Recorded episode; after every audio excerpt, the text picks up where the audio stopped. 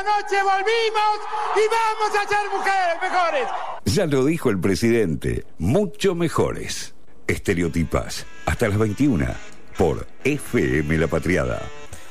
Bueno, y acá venimos con un nuevo episodio de Vidas Rebeldes. ¿Y de quién les voy a hablar hoy? Bueno, les voy a hablar de Juana Azurduy, justamente porque el 12 de julio fue un nuevo aniversario de su nacimiento. Un día antes que Marty, mira, ahí nomás, ¿eh? Ahí nomás. Marty estaba cumpliendo un cuarto de siglo. un cuarto de Este. siglo.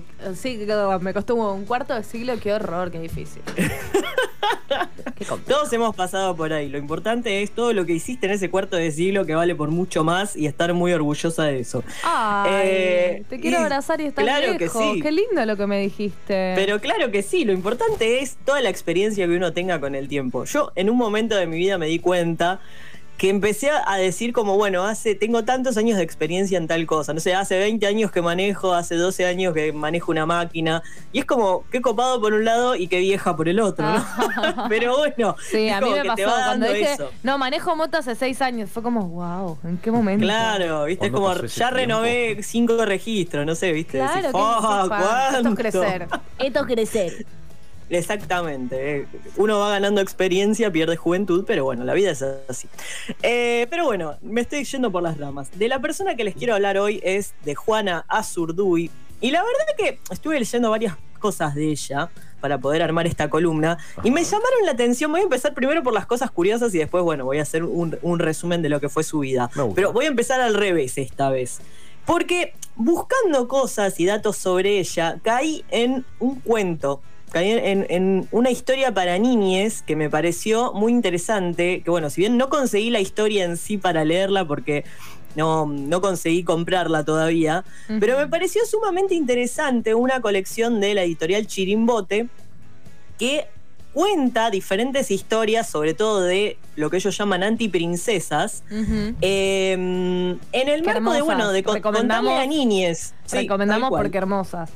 Hermoso, la verdad. Me pareció muy interesante, eh, bueno, el enfoque que ellos le dan. O sea, ellos lo que hacen es, van tras los pasos de mujeres reales. Bueno, no, no es solamente sobre mujeres la colección, eh, pero bueno, en este caso, bueno, hablan, por ejemplo, de, de Juana Zurduy, de mm, Frida Kahlo y de otras mujeres de la historia.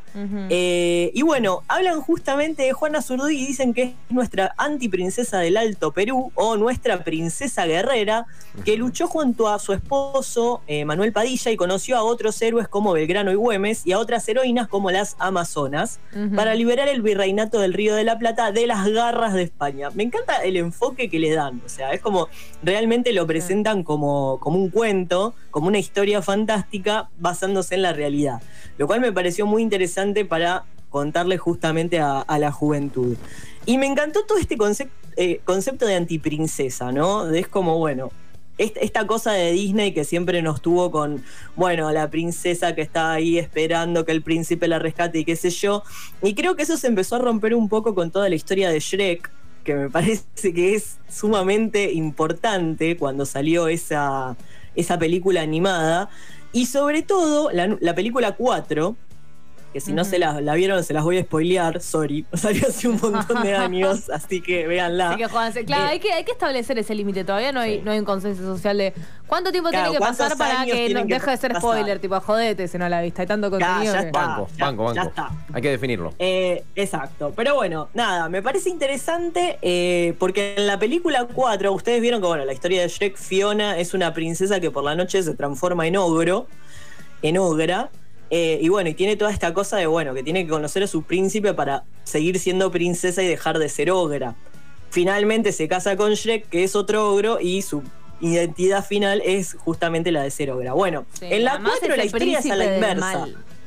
Claro, en la 4 la historia, ¿cómo es? Nadie la rescata, a Fiona Shrek nunca llega, se rescata sola, se escapa del, del castillo, eh, y entonces libe- es como que pasa a ser la líder de la revolución eh, de, de todas la- las disidencias, por así llamarlas. Entonces, en, esa, en ese liderazgo ella termina ocultándose de día para no mostrar su debilidad de que es humana en realidad y que todo el mundo la vea en realidad como la ogra líder que es.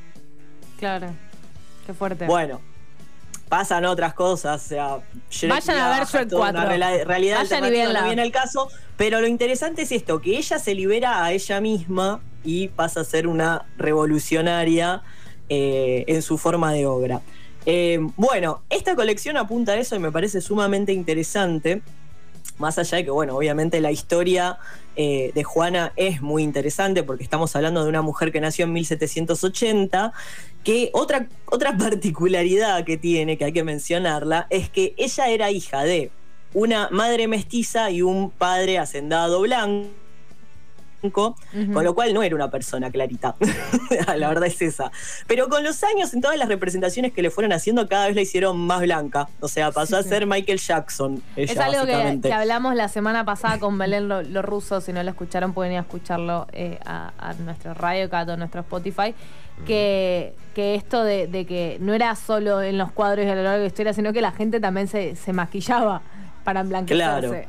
Claro, Pero sí, hay sí, algo bueno, de, ver, de- hay de que era una héroa de- eh, de color, o bueno, no, no, hay- no está bien decir de color, con, con sangre más originaria, con colores más originarios de piel. Claro. Y eh, en los cuadros cada vez más la hacen blanca a lo largo Sí, de la sí, historia. cada vez la, la palidecen más. Como que le faltó tomar sol. Pero no, es una realidad. También es una realidad que antigua, o sea, antiguamente, te estoy hablando de hace, no sé, 60 años atrás, no tanto.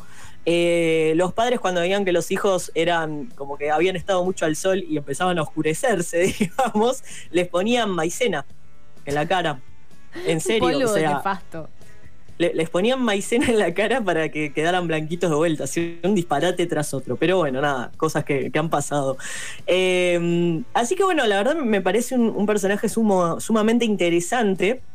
Porque ella a los 25 años, en 1805, se casó con Miguel Asensio Padilla, un estudiante de Derecho que era hijo de unos vecinos y amigo de la familia, y tuvieron cinco hijos. Y de hecho, el último hijo, ella lo tuvo en batalla. O sea, mientras estaba, ella fue eh, soldada, ¿no? No es que estaba, bueno, sí, eh, en un escritorio dirigiendo. No, no, no, ella estaba en el campo de batalla peleando junto a su marido y embarazada y todo, siguió ahí y tuvo a su hijo en el medio de la batalla y iba eh, peleando con el hijo a cuestas, a ese nivel estamos hablando. O sea, fue realmente... Pará, pará eh, que tengo que amamantar.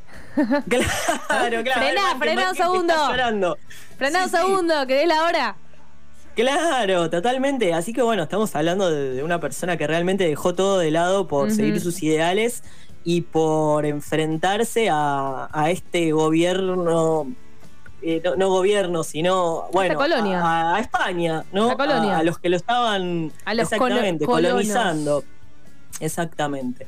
Así que bueno, realmente un, un personaje sumamente interesante que años después eh, de que cayó el, el, el, go- el realista, eh, ay, no me sale, el virreinato del Río de la de Plata, la Plata. que está eh, en el Alto Perú el primero de abril de El 1825, virreinato fue ascendida, exactamente, fue ascendida a eh, coronel y le otorgaron una pensión que recibió solamente durante cinco años.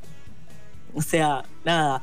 Después de la proclamación de la independencia de Bolivia, la coronela intentó recuperar sus tierras, no lo logró y finalmente murió en la miseria, o sea, nada. El 25 de mayo de 1862 a los 81 años, en Jujuy, murió acá en Argentina. Fue enterrada en una fosa común, o sea, ni siquiera tuvo un, velatorio o un entierro eh, en el que la hayan honrado. Y 100 años más tarde, o sea, en 1962, sus restos fueron exhumados y trasladados a un mausoleo construido en la ciudad de Sucre, en Bolivia. Y en 2009 fue ascendida a generala del ejército argentino y mariscal de la República Boliviana. Pero fíjense, o sea, pasaron 100 años después de que se murió para que le dieran realmente el reconocimiento y el lugar. Eh, pero ella murió en la miseria, o sea, nada, cosas que pasan acá, acá y allá y en todas Claro. partes, ¿no? Sí, sí, total. Es algo latinoamericano igual. Va, es algo de todo el mundo, pero bueno, de, de las héroas, heroínas, eh, reinas que tuvimos, eh, que hayan muerto en la pobreza y, y en el no conocimiento. Y justo en Juana Zurduy es como ha logrado bastante eh, Sí. reconocimiento.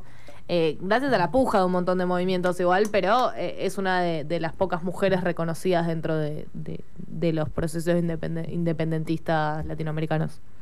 Así es. Y bueno, y acá Mercedes Sosa le, mm, le, le dedicó una canción. Qué canción, Así que por Dios, Sí. me da Mucho- ganas de mucha ímpetu. gritar esa canción. Mucha ímpetu. sí, ¿Querés sí, gritarla? sí, una hermosa Me- canción. Me parece que la tenemos. Te quiero, te quiero escuchar cantarla, Martí, a ver. Estereotipas por FM La Patriada.